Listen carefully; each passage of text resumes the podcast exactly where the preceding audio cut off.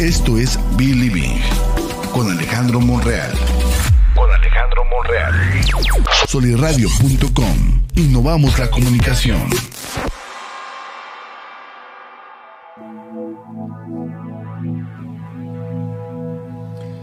Hola, ¿qué tal? Muy, buen, muy buenos días, perdón, bienvenidos una vez más al podcast de Believing con un tema interesante. Yo soy Alejandro Monreal, quédate con nosotros, planteando tus dudas. Este programa va a estar interesantísimo porque siempre, siempre hay una primera vez para todo. Y el ir a terapia, por supuesto que no es la excepción.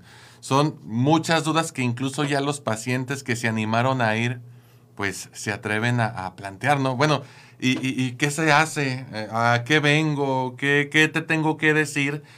Si así se sienten ya estando, imagínate cómo se sentirán cuando todavía están pensando si será buena idea o no será buena idea.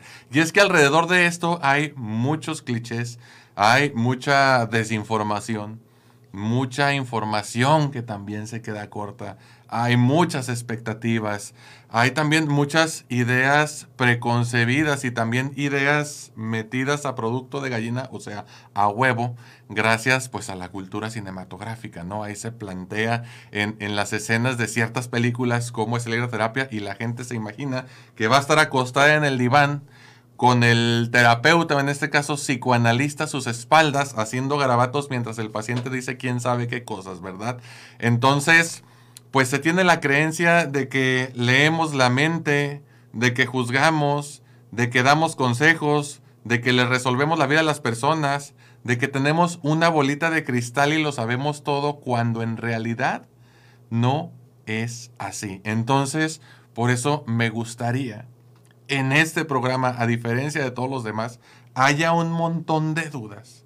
Porque quizás lo has considerado, no es que ya estés plenamente convencido, pero tal vez eso que tú piensas o tal vez eso que te dijo tu amiga, tu amigo, tu papá, tu mamá, tu maestro, sí te esté haciendo ruido y quizás estés considerando la posibilidad, pero no sabes ni cómo, ni cuándo, ni dónde, ni cuánto, porque pues este, el espectro de, de precios en la terapia pues es muy variado y no podemos decir aquí ni caer en las casillas de pues lo barato y lo caro. Yo creo que no vamos buscando eso, vamos buscando otras cosas que sea que realmente me acompañe en la resolución de mis problemas, que tenga una atención de calidad y a final de cuentas pues ya decidiré si puedo o no puedo o cómo le voy a hacer para solventar ese gasto. Pero bueno, este si se fijan, eh, tratamos de hacer en este lugar un programa distinto, un programa en el que nos queremos quitar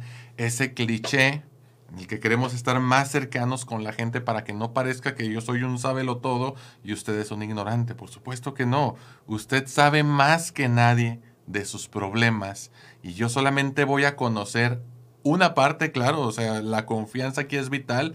Si bien no se trata de que venga y escupa todo, tampoco se trata de que este, tengamos que adivinarlo todo. Es, debe de haber cierto equilibrio por ahí que vamos a ir explicando, pero de entrada, de entrada lo importante es dejar claro, la terapia no es para locos. Y para dejarlo claro, leí por ahí hace tiempo en un libro que loco es un término más jurídico que psicológico. La locura apela a una condición en la cual este, el sujeto pues no puede hacerse responsable de sus decisiones, carece de cierto control sobre su voluntad y por ende pues no puede ser partícipe de su propia defensa o eh, el juicio de otras personas. Entonces no aplica de entrada el término loco para la cuestión de la salud mental. ¿Quiénes van a terapia? Pues la gente que tiene problemas. ¿Qué tipo de problemas? Déjeme decirle que los más variados. Normalmente pensamos, ¿sí? Y pensamos muy mal, porque incluso cuando somos estudiantes de psicología, eh, eso casi casi se nos quiere tatuar, ¿no? Y hay un síndrome bien padre, digo, no está representado en los manuales, qué curioso, pero es el síndrome del estudiante de psicología que cuando estás revisando la CIE-10, que es la clasificación internacional de enfermedades en su apartado de enfermedades mentales, este, y hay ciertas versiones, ahorita estamos con la vigente que es la 10, O bien revisas en aquel entonces cuando yo estudiaba el DCM4 Manual Diagnóstico Estadístico de los Trastornos Mentales en su versión 4, actualmente ya estamos en la versión 5, uno siente que lo tiene y lo padece todo. Entonces, observas este rasgo, observas esta conducta en determinadas situaciones y ya sientes que padeces un trastorno mental. Y la gente que no cuenta con algún estudio en psicología, también suele pensar que si va al psicólogo es porque ya tiene un trastorno que lo está quejando. Es decir, no, pues ya me van a decir que tengo depresión o ya me van a decir que tengo ansiedad o ya me van a decir que tengo un trastorno de personalidad. Déjenme decirles que en la mayoría de los casos que alguien cumpla con los requisitos 100% o con la mayoría de los requisitos necesarios para encasillarlo en una clasificación diagnóstica es menos común de lo que se imagina. ¿Sí? Me atrevería a decir que 7 u 8 de cada 10 pacientes no cumplen con ese requisito. Sin embargo, esos 7 u 8 10 pacientes que no cumplen con ese requisito están en terapia. Si se fijan, no es necesario padecer un trastorno para estar en consulta terapéutica. ¿Cuáles son los problemas más comunes? Pues a lo mejor un problema para tomar una decisión trascendental, dejar o no dejar mi trabajo, un problema de pareja, seguir o no seguir con mi pareja, no, no sabemos discutir y siempre estamos peleando, o no somos tan indiferentes que no sabemos qué hacer el uno con el otro. Problemas que tienen que ver con el rendimiento académico de los hijos y eso afecta a lo mejor este, a la mamá o viceversa, que la misma ansiedad de la mamá o del papá esté afectando académicamente a los hijos. Em, problemas eh, con la vida sexual, que eso pues el especialista ahí tiene que ser más apropiadamente un sexólogo. Eh, no que nosotros no lo podamos abordar, pero para abordarlo con mayor profundidad, pues zapatero a tus zapatos, ¿no? O por ejemplo, este, no sé qué carrera elegir. Y ahí ya vamos desenmarañando, pero si se fijan en estos ejemplos concretos de la vida real que les acabo de poner, en ninguno hablé, es, ¿tiene problemas académicos? Ah, segurito tiene trastorno por déficit de atención. O, por ejemplo, eh, ¿tiene problemas de pareja? Ah, entonces él es manipulador y controlador y ella es la celosa tóxica. No, no es así. Los problemas son problemas de la vida cotidiana.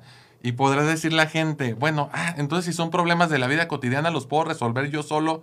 Pues es probable, es probable, pero acuérdese del ejemplo que le poníamos la sesión pasada, que supongamos que yo estoy en un banco de X o Y ciudad y llegan unos maleantes, llegan con pistolas a asaltarnos. Y yo digo, pues me siento como que con ciertas habilidades porque he jugado muchos videojuegos de peleas entonces los voy a confrontar, los voy a, enfrentar y yo voy a salvar. Es posible.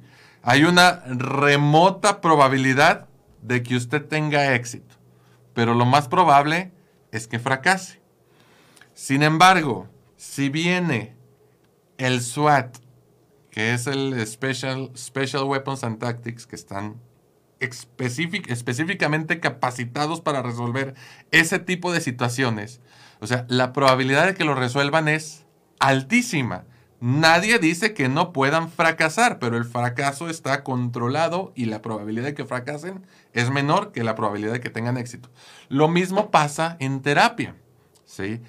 El terapeuta está facultado, está entrenado para brindar ese tipo de acompañamiento y tiene las herramientas para ayudarlo. Si usted se queda trabajando en terapia, hay mucha más probabilidad de que resuelva su problema que de que no suceda. Alejandro, ¿lo puedo resolver yo solo? Nadie dice que no, pero las probabilidades son mínimas. Es como meter una taza al mar y decir que bajó el nivel del mar. Claro que bajó, pero es insignificante. No estamos demeritando el esfuerzo porque hay muchas personas que se esfuerzan cotidianamente por resolver sus problemas diarios. Sin embargo, viven frustrados o incluso sí pueden desarrollar ansiedad o depresión por no poder afrontarlos adecuadamente. Y luego a veces el contexto no ayuda. Sí, porque es, miren, nos ha tocado saber de casos de niños de secundaria que les piden a sus papás que los lleven con el psicólogo. ¿Y qué creen que les dicen los papás? No, el psicólogo es para locos. Entonces ya le dicen la madre al niño. O sea, tenía toda la intención de que alguien lo ayudara a resolver sus problemas y quienes se supone que debieron hacerle segunda en esta parte, lo mandaron al carajo. Ya había roto el miedo ese niño. Probablemente alguien fue y dio una plática a la escuela, probablemente habló con el orientador, probablemente algún maestro cercano preocupado por su bienestar se lo recomendó y los papás lo mandaron a la frega. ¿Qué creen que va a hacer ese niño? Se va a cerrar. Y no es que no quiera ir a terapia, sino que ya no se atreve a pedir ayuda porque él solo, con sus propios medios, no lo puede resolver. Entonces, pueden pasar seis meses hasta que el orientador o la maestra o quizás en una junta aborden a los papás y le digan que necesita la terapia y la excusa válida y comprensible es no tengo dinero para llevarlo. Ok, bueno, ¿qué van a hacer, señores, para acompañar y apoyar a su hijo en ese momento, no?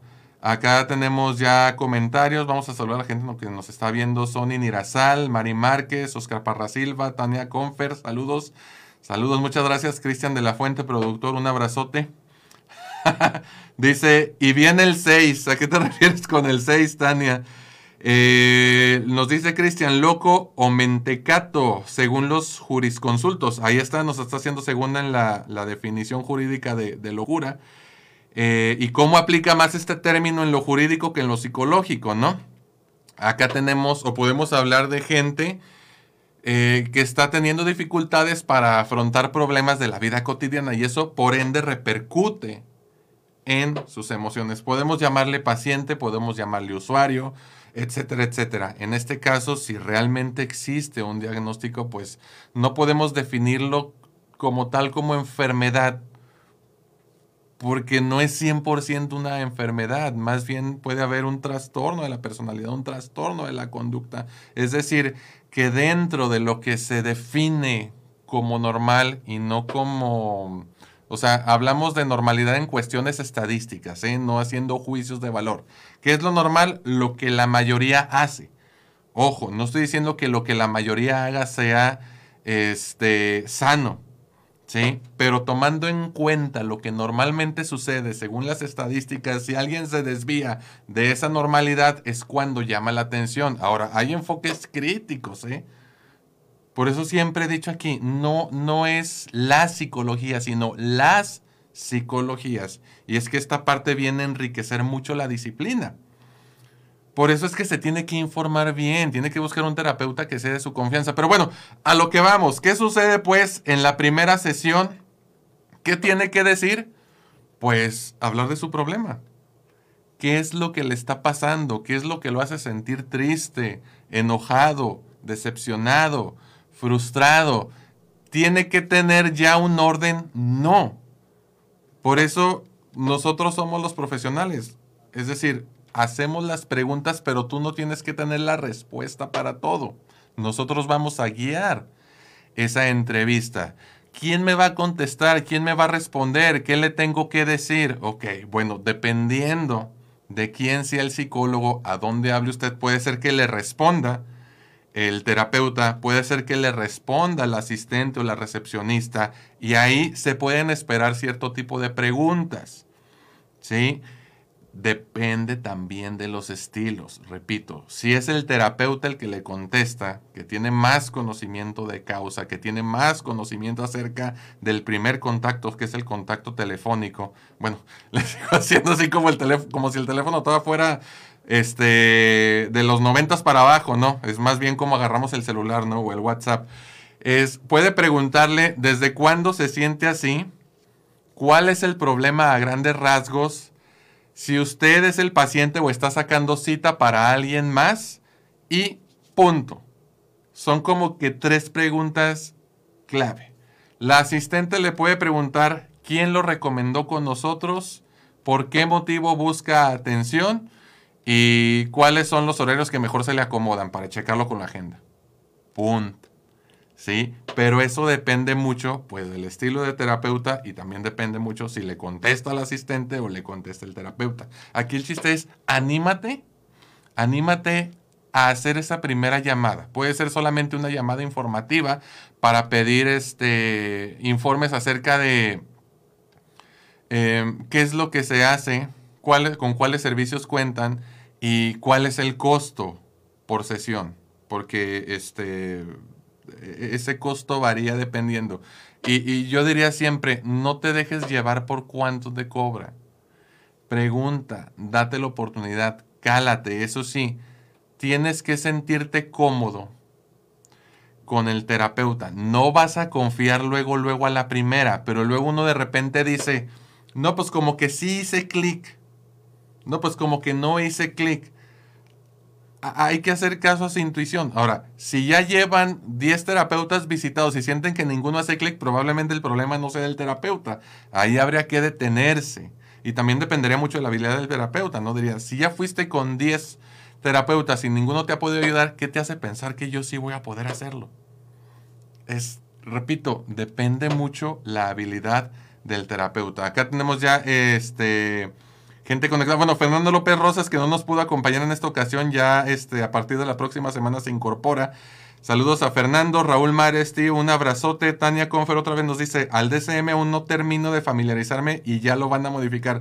Bueno, es que esa es la ventaja o la desventaja de esos instrumentos, ¿no? Que se tienen que ir actualizando. Luego está como que mucho a discusión.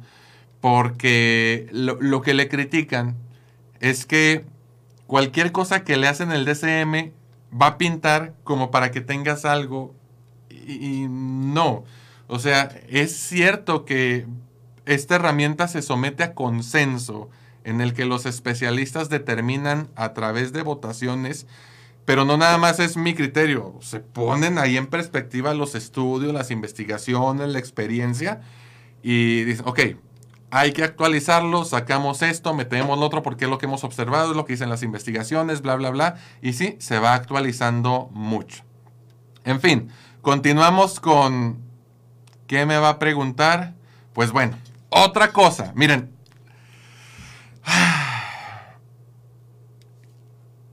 Cuando, cuando uno es recién egresado, bueno, incluso cuando está estudiando la carrera, te dan unos machotes. Unos machotes que se llaman formatos de historia clínica y esos formatos pueden variar mucho dependiendo del enfoque. Entonces, como estudiantes, teníamos la creencia de que teníamos que ir llenando e, e, esas historias clínicas en la primera entrevista. Entonces se volvía súper rígida, no fluía para nada y lo que terminaba sintiendo la gente era como, como si fuera un conejillo de indias. La verdad es que no es tan así, ¿eh? No, no, no eres, no vas a ser objeto de estudio, no vas a ser objeto de, laboratorio, no. Realmente un buen terapeuta le interesa el problema de su paciente. Y en lo que se va a concentrar es precisamente en el problema. Los datos, los demás datos que son este, cuestiones biográficas, cuestiones de enfermedades, esos se van a ir obteniendo sobre la marcha y de manera indirecta. No nos vamos a concentrar, para que lo tomes muy bien en cuenta, es, nos vamos a concentrar en a ver, primero dígame, este, la edad de su papá, la edad de su mamá, si tuvo esta enfermedad, si tuvo esto o lo otro, cuántos hermanos tienes. No, no, no, es, platícame de tu problema. Siéntete con la confianza y ten la apertura de platicarme qué es lo que te está sucediendo.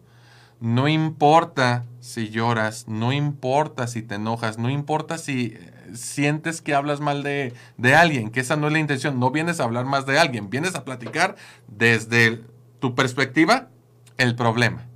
No vas a que te juzguen, es, no, pues te ves, eh, estás loco, no.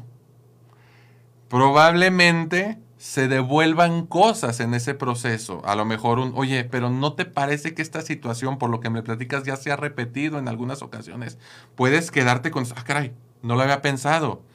Y te vas con dudas pero regresas a querer resolver esas dudas. No vas nada más a una plática de cafecito.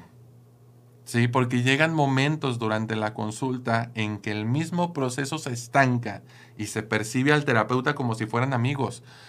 Si bien, esto, esto sí me gustaría mucho aclararlo, porque me parece súper importante, es el que sea una relación profesional no significa que no sea una relación genuina. ¿Sí? se desarrollan sentimientos en ese proceso, se mueven afectos, tanto en el paciente como en el terapeuta. Claro que, bueno, nosotros estamos este, capacitados, ¿sí? Para afrontar ese tipo de situaciones. Pero, o sea, tú, tú, no vas ahí a reprimirlos, precisamente vas a hablar de ellos. Si nosotros nos damos cuenta que hay algo por ahí atorado que nos está llamando la atención, tenemos que hacerlo ver. Pero es normal que la primera sesión te vayas con dudas. Es normal que en ese transcurso entre la primera y la segunda sesión empieces a sentir emociones que pensabas que no estaban ahí. Probablemente te empieces a sentir más triste, probablemente te sientas enojado, pero porque esas emociones las tenías ahí en segundo plano, estaban latentes, las estabas tratando de ocultar.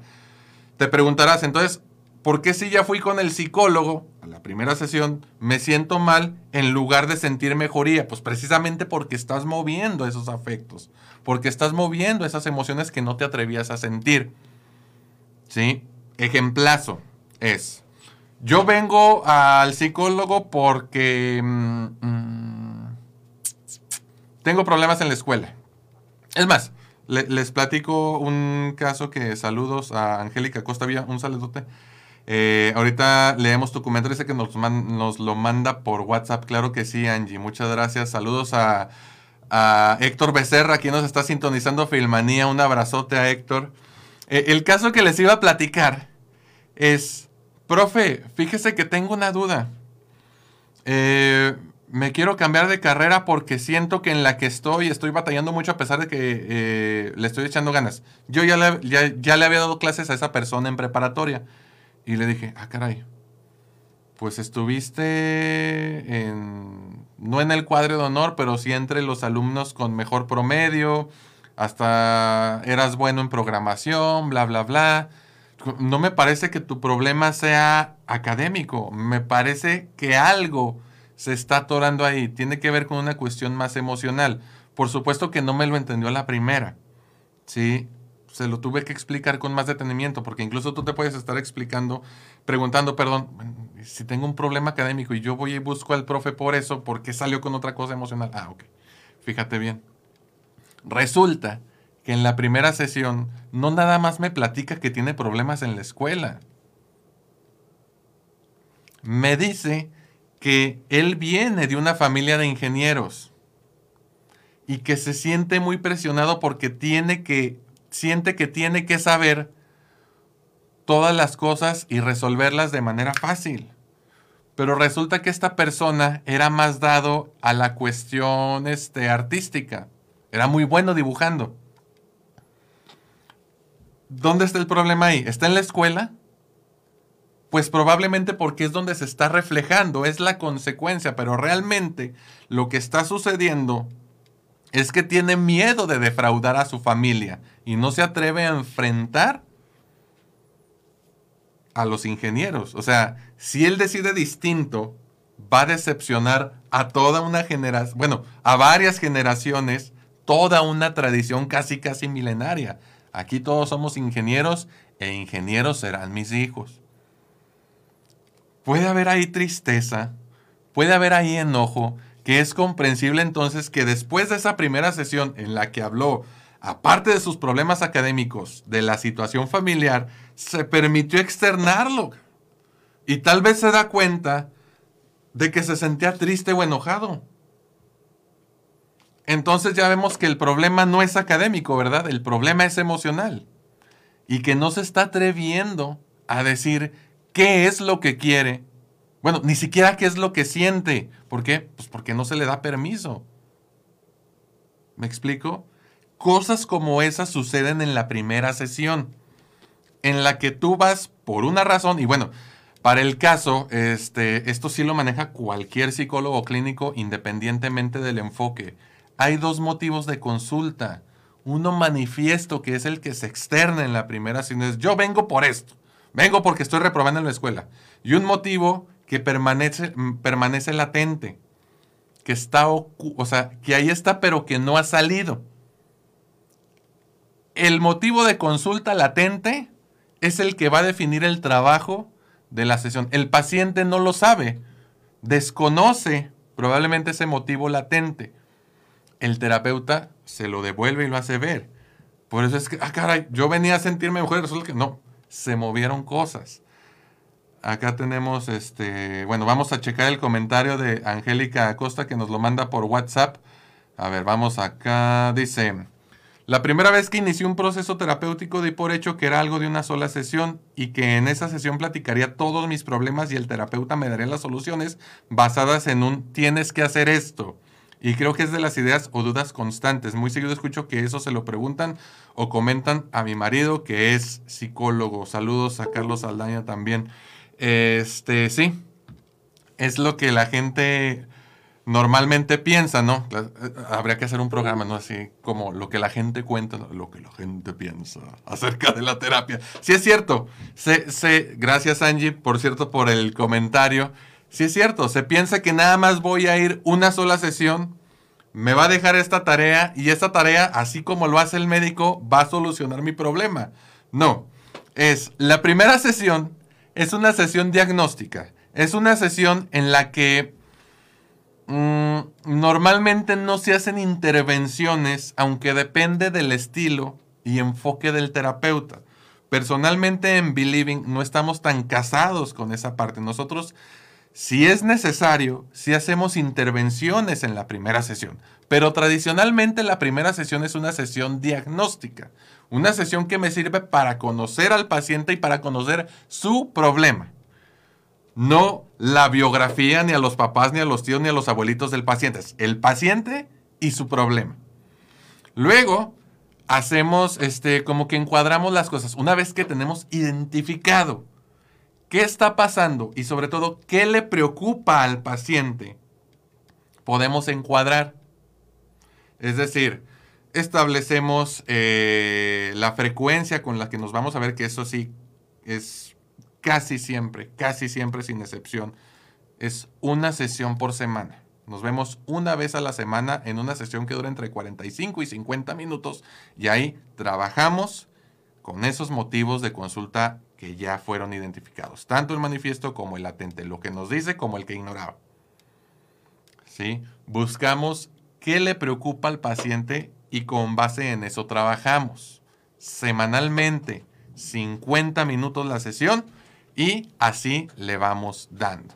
Entonces, Alejandro, te, ¿cuánto tiempo me voy a tardar? ¿Cuánto tiempo va a durar eh, eh, este proceso? Bueno, ah, acá, eh, en honor a la información, no voy a decir en honor a la verdad, este, en honor a la información, también depende mucho del enfoque nosotros empezamos un proceso por un tiempo indeterminado. Es decir, yo no te puedo, yo no te puedo decir con certeza cuándo vamos a resolver tus problemas, porque la sesión eh, se mueve también dependiendo de cómo se muevan las emociones, los afectos, este, las situaciones sociales, laborales, escolares, familiares, personales de pareja por las que esté trabajando, este, atravesando el paciente. Entonces yo te digo, en dos meses resuelvo tu problema, no, te estoy haciendo deshonesto, ¿no?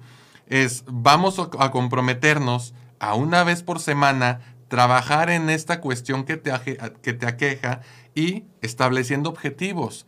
Conforme esos objetivos vayan eh, cumpliéndose o mejorando, vamos espaciando las sesiones. Y ya podemos hablar de que nos vemos una vez cada 15 días o una vez al mes cuando son citas solamente de seguimiento, que ya el paciente está súper este, avanzado, ¿no?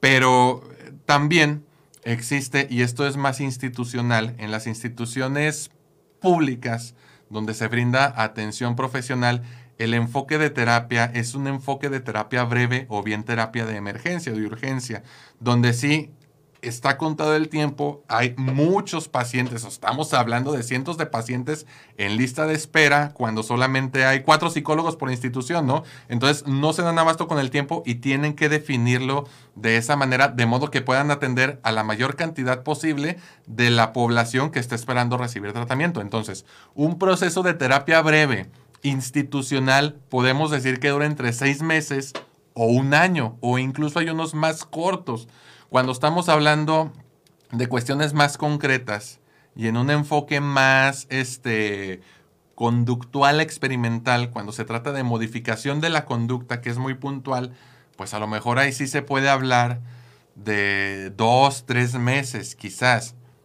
Pero en esa cuestión de la modificación conductual, o sea, puramente conductual, sin meterle cognitivo ni racional emotivo, pues no se tocan emociones. Se toca únicamente en la conducta. Es, pues yo no puedo dejar de comer. Ah, ok. Una estrategia, ¿no? Conducta base y conducta objetivo. Aquí estamos y esto es lo que queremos lograr. Pero eso, para empezar, no es terapia. Me explico, eso es modificación de la conducta, no psicoterapia. Es muy distinto. Todo lo que es psicoterapia implica pensamientos, emociones, ideas, creencias, actitudes y conductas. Lo que no implica todas o la mayoría de estas no es psicoterapia. Podrá ser terapia de la conducta, pero no necesariamente psicoterapia. ¿Sale? Entonces, bueno, ahí está lo que nos dice eh, eh, Angélica Costa. Muchas gracias por el comentario. Respondiendo a esta parte, no, no vas a una sola sesión, son sesiones semanales de 50 minutos en el que trabajamos en esos motivos, en esas cosas que le preocupan a la persona que está en terapia. No es como el médico que vas, te receta un medicamento y te dice, venga en un mes con los estudios. No, no, no, no, no es así.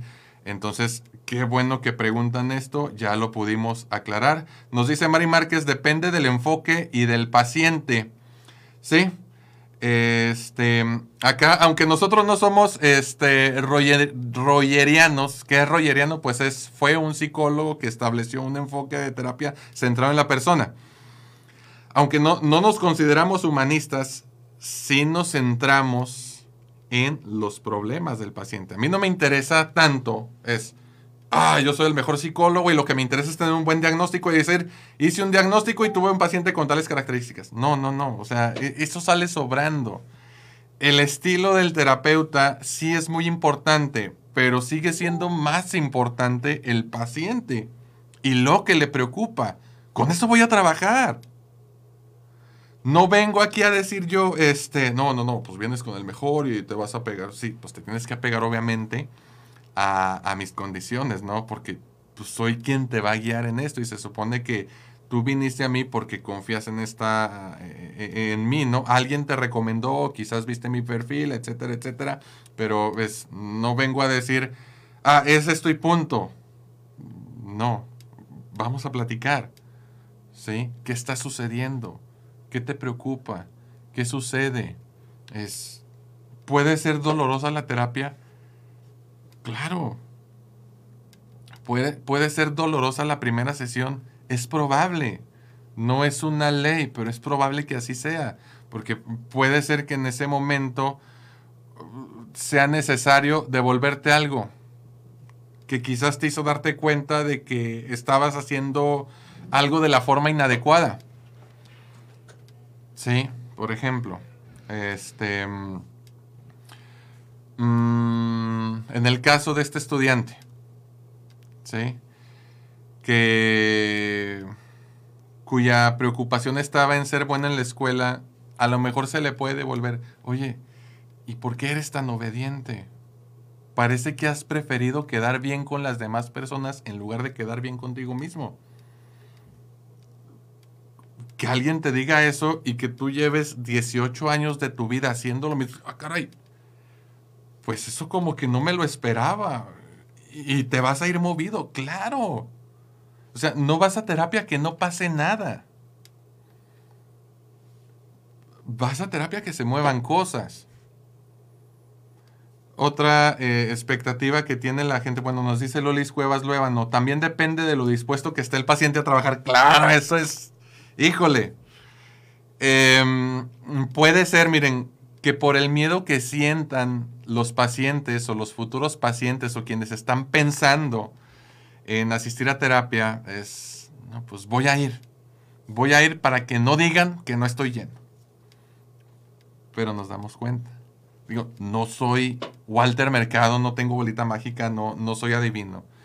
Pero al final no, no se llega a nada y se tiene que devolver esa parte es, oye, pues llevamos cuatro sesiones, tres sesiones hablando de lo mismo Y pues yo no veo que algo te preocupe, como que estás muy a gusto, ¿no? ¿A qué vienes? Pues obviamente se va a quedar así es. Muchas veces sí la gente va a terapia por decir que va a terapia, pero no porque realmente quiera cambiar algo. Mi trabajo no es platicar. Eso lo puedo hacer con alguien en un café, ¿no? Digo, llega un momento en que sí podría suceder eso, ¿no? Oye, fíjate que llevamos tiempo platicando tú y yo, que da lo mismo si nos sentamos a tomar un café o estamos aquí sentados en el consultorio. Creo que no es el, no es el objetivo. Aquí venimos a hablar sobre tus, tus problemas y trabajar en ellos. No es una plática de amigos, aunque es una relación genuina. ¿Me explico? Entonces tiene que haber esa disposición para cambiar. Ahora, fíjense bien. Saludos, Javi Vélez, que también nos está viendo. Em, hablando de esa disposición para cambiar. Híjole. Muchas veces se va con la fantasía. Animada de aire hoy, no, no se crean. De que el psicólogo me va a quitar el miedo, el psicólogo me va a quitar la tristeza, el psicólogo me va a quitar el enojo, el psicólogo me va a quitar la duda. Es más, el psicólogo me va a hacer volver a confiar en mi pareja de nuevo. No. No, o sea, no tengo ese poder, ¿eh? No, no, no, no. No trepano el cráneo, el cerebro y saco emociones. No, no tengo ese poder. Ninguno. Ninguno. Pero ¿cuál es esta fantasía? Ah, es que Alejandro, pues ya cuando se me quite el miedo, entonces voy a empezar. Bueno, ¿y qué tal si nunca se te quita? O sea, aquí vamos a durar 20 años y no se te va a quitar el miedo. Tienes que hacerlo con todo y el miedo. Tú vienes aquí porque hay un problema. Ya lo identificaste. Y fíjense, ese es el, uno de los puntos clave dentro del proceso terapéutico. Llega un momento en que el paciente ya se dio cuenta cuál es el problema y cómo él está contribuyendo con ese problema. Dices, ah, caray, hay una parte que depende de mí. Simón, Excelente. Y es cuando yo aplaudo digo, ¿ya te diste cuenta de algo? Aquí en esta sesión es donde se define si tú continúas o a la siguiente semana me, mandas mensajes. Alejandro, muchas gracias, chingona la sesión. Eres el mejor terapeuta, pero ya no puedo ir. Cuando se dan cuenta que depende de ellos, es, ah, güey, o sea, me tengo que esforzar. Sí. Ya te diste cuenta cuál es el problema. Ahora hay que atorarle. Y no se te va a quitar el miedo, ¿eh? probablemente cuando pongas un límite vas a sentir culpa. Pero eso es de lo que vamos a venir a hablar acá. Afuera, haz lo que tienes que hacer, que ya descubriste aquí. Y en la siguiente sesión hablamos de lo que sentiste. Si sentiste que te fue de la patada, si sentiste mucha culpa, si sentiste mucho enojo, aquí lo hablamos, man. Pero afuera los cambios. Eso es lo más cañón. Es pues es lo que se hace y es lo que dice, bueno, me quedo, me voy. Muchas veces se van, pero porque no le quieren atorar en esa parte. Entonces, otra fantasía con la que se llega a la primera sesión es, el psicólogo me va a resolver todo. No. Si tú no me dices algo, yo no soy adivino. Lo voy a descubrir probablemente. Me lleve unas 3, 5 sesiones. Pero si tú me lo hubieras dicho, hubiera sido distinto. Es donde nos achacan la responsabilidad de nosotros cambiar su vida. No, los vamos a acompañar, trabajamos con lo que nos dan. Es como si llegas tú con el médico y dices, mm, no sé, porque normalmente sucede, no, no, no, es que tengo muy malos hábitos, normalmente me aviento tres gancitos diarios. Entonces, como tengo consulta mañana, pues no voy a comer gansitos todo este día. Eso es mentir. Porque quieres que en tus análisis pues salgan la glucosa un poco más abajo y que no te den el diagnóstico tal. Pues entonces no hay, no hay necesidad de mejora. Tú vas y te abres como eres. Claro que hay miedos. O sea, no estamos cuestionando el miedo. No estoy diciendo no sientas miedo, no siente miedo, pero a pesar del miedo, sé honesto. Ojo, también hay pacientes que quieren decir todo. No, no, no hay que decir todo. No lo vamos a resolver todo en la primera sesión. Es paso a paso. Lo que se tenga que hablar se hablará. Pero comprométete y ayuda con eso. Porque en algún momento, pues lo vamos a descubrir, pero si eres honesto desde el principio, vamos a llegar muy, muy lejos más rápido. Ahora, ¿todos los pacientes son honestos? No. ¿Todos los pacientes mienten? Sí, en algún momento. Pero no mienten por querer mentir. Mienten por miedo a ser juzgados, por miedo a regarla, por miedo a la desaprobación, por miedo a lo que tú quieras. ¿Se va a resolver? Sí. ¿Qué sucede en la primera sesión? Yo te conozco, tú me conoces. Tú me conoces como profesional, porque no vamos a hablar de mí. Vamos a hablar de ti. ¿Qué información tienes tú sobre mí? Pues que yo soy psicólogo y que estoy graduado. Y probablemente, pues si tengo más estudios, pues eso lo conozcas. Y si en la interacción mediante esta técnica de la autorrevelación, te platico algo que tuvo que ver con mi vida, pues qué padre, pero esa no es la intención. La intención es hablar de ti. La intención es, ok, tú viniste a buscarme, yo no te fui a buscar. Como tú viniste, tú te ciñes a mis condiciones, porque vienes buscando mi ayuda. Entonces yo te voy a ayudar bajo estas condiciones, en estas circunstancias y con esta normativa. No podemos trascender este la privacidad, eh, no somos amigos, eso sí tiene que quedar claro. No podemos mensajearnos como se mensajean los amigos, no podemos ir a tomarnos un café. Es, mientras tú seas mi paciente, no podemos trascender esa línea. Después, eso es aparte, eso no, pero mientras, no. Eso es, es básico, ¿no? Pero el que eso no suceda no significa que no sea una relación genuina. ¿Me explico? Ah, pero bueno, tenemos más comentarios por acá, ¿no? Pues tenemos a Javi Vélez, saludos Javi Vélez, Luis Cuevas, Mari, Mari Márquez, Angélica Costa, Héctor Becerra, Tania Confer, Raúl Mares, Fernando López, Cristian de la Fuente y Oscar Parra y Sonny Nirazal. Saludotes, muchas gracias por estar sintonizándonos. A ver, ¿qué onda? ¿Te hace clic lo que hemos estado platicando? Yo creo que sí. Y espero también que, que esto haya, haya ayudado a resolver más dudas de las que quedaron. Y si sigue habiendo dudas, pues con toda confianza, ¿no? Aquí está el canal, aquí está el medio para irlas eh, resolviendo. No, no. Puntos importantes, no te vamos a encasillar. No es necesario que tengas un diagnóstico tal cual para empezar o quedarte en terapia. Eh, no somos amigos. Eh, ¿Qué otra cosa? No somos amigos, pero si es una relación de confianza. Mm, no se va a resolver todo en la primera sesión, eso sí que quede muy claro. Nos vamos a conocer. ¿Sí? Y ese proceso puede ser satisfactorio para ambas partes. No es, no es lo que buscamos, ¿eh? O sea, lo que privilegiamos no es ¿cómo decirlo? Lo que privilegiamos no es que sea la relación más amistosa del mundo y la más chida. No, no, no. Se está privilegiando esa porque si no, pues saca la cerveza, nos sentamos a tomar una cerveza y aquí nos echamos la platicada. No.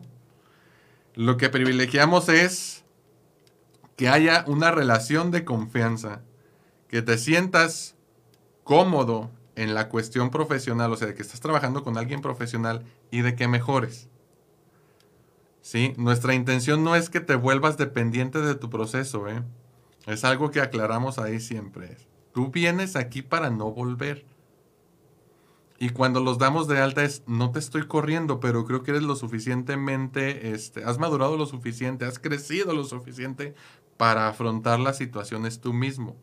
Si en algún momento te vuelves a atorar, aquí vamos a estar, pero cálate tú solo. ¿Sí? Eso es lo verdaderamente importante, que tú crezcas. Que tú ubiques, que tú identifiques, que tú encuentres a la persona con la que puedes trabajar a gusto.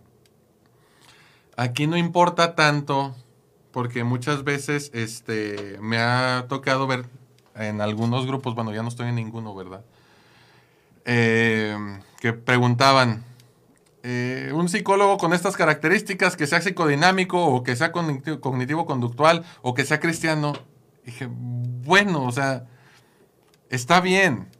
Eh, entiendo, a lo mejor que buscas afinidad con alguien, pero no busques tanto que sea del mismo credo ni del mismo pensamiento ideológico que tú. Busca a alguien con que hagas clic, alguien en quien puedas confiar y alguien en quien puedas confiar no necesariamente tiene que pensar igual a ti. Porque muchas veces estamos buscando a alguien que nos dé la razón. Y a terapia no vas a eso, no vas a que te den la razón. Vas a que te acompañen a encontrar una solución a tu problema. Si quieres alguien que piense idéntico a ti, pues búscate un amigo. ¿Me explico? Pero es, no descartes porque el psicólogo no es cristiano. No descartes porque el psicólogo no es hijo de Freud. No descartes porque el psicólogo no es hijo de Albert Ellis, ¿sí? que son los teóricos de cada corriente. No. Ve con quien te sientas cómodo. Si ya te lo recomendaron y te late, ve con él o ve con ella. Si te dijeron a lo mejor alguno de tus maestros o alguien que es psicólogo te dijo, te podría ayudar alguien que sea mujer o alguien que sea hombre o alguien que tenga este estilo. Ok, toma en cuenta eso, pero también sigue tu intuición. Nada más sí, no te concentres en buscar a alguien que piense igual que tú. Es, me recomendaron a este fulano, me dijeron que le ayudó, probablemente a mí me ayude, me voy a calar. ¿Sí? Ah, Alejandro, oye, Dice Diracemiux. Vas a que te den tus frentazos, hija, pero a veces es lo que necesitas. Saludos. Pues sí, se descubren cosas que no necesariamente nos gustan. Pero no es masoquismo. Sí, e, es corta en esa parte. No es masoquismo. Otra de las dudas que probablemente se estén preguntando ya para ir cerrando es. ¿Se pagan todas las sesiones? Es decir, si el psicólogo cobra 700, 900 pesos la consulta, ¿se pagan todas las sesiones? Se paga cada sesión cada sesión se hace su pago. No es como de una sola exhibición, no. También depende del terapeuta con el que vayas. Digo, eh, si vas quizás al DIF, en el DIF te van a cobrar 50 pesos o 100 pesos o 150 la sesión. Se paga cada sesión. Pero no busques precio. Busca calidad, busca confianza, busca algo más allá que el precio. ¿sí? Por ahí había una frase de Nietzsche que decía, si tienes claro el por qué o el para qué, el cómo, te la va a venir este Juan Gadrián en el barrio, ¿no? vas a encontrar la forma. No la dijo así, yo ya la, la acomodé a mi estilo, ¿no? Pero bueno, espero que hayan, se hayan resuelto más dudas y que las que quedaron pendientes, pues aquí las pueden dejar en los comentarios, los respondemos este, posteriormente, ya cuando estemos en vivo. En fin, esa era la intención. Yo soy Alejandro Monreal. Mensaje por Facebook de Joel Herrera. ¿Dónde está el mensaje por Facebook de Joel Herrera que no, no, no me alcanza a salir acá? No, no lo veo. Bueno, ya, ya lo responderemos este, en otra ocasión. A ver, déjame ver si lo alcanzo a... Ah, ya, ya, ya dice. Dice Joel Herrera que el paciente asuma que si no busca cierto cambio significativo, asumiendo que es su responsabilidad, la terapia será inútil y que será acompañado en el proceso para encontrar sus propias soluciones. El terapeuta no le puede solucionar el problema. Buen tema, Alejandro, felicidades. Eh, muchas gracias, Joel. Muchas gracias por el comentario. Así es, hay que comprometerse en esta parte. Nosotros no somos magos, no tengo la solución, no soy adivino. Atrévase, atrévase a externarlo, atrévase a confiar, no va a ser juzgado. Eso se lo garantizo yo. Le apuesto mi mano derecha. Yo soy Alejandro Monreal, esto es Believing, estás en Solid Radio, la casa del podcast en La Laguna, y esta es la nueva forma de producir y escuchar radio. Nos vemos el siguiente lunes. Cuídense mucho. Bye bye. Libertad en comunicación. Sunirradio.com. Suscríbete en Spotify.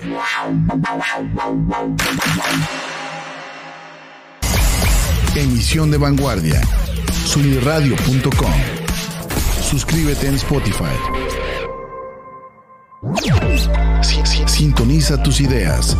Sunirradio.com. Suscríbete en Spotify.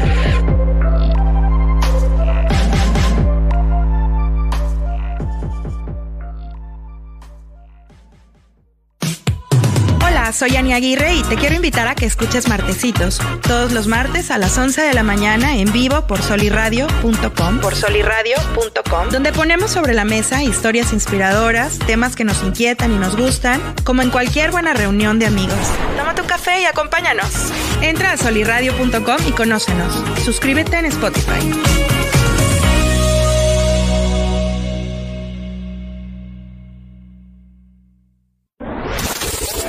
¿Qué tal? Soy Oscar Parra y te invito a que escuches Fútbol Descafeinado todos los jueves a las 11 de la mañana en vivo por solirradio.com. Trataremos la actualidad del fútbol mexicano e internacional, eso sí, sin análisis engorrosos ni aburridos. Recuerda, el fútbol sin cafeína sabe mejor. Fútbol descafeinado. Entra a solirradio.com y conócenos. Suscríbete en Spotify.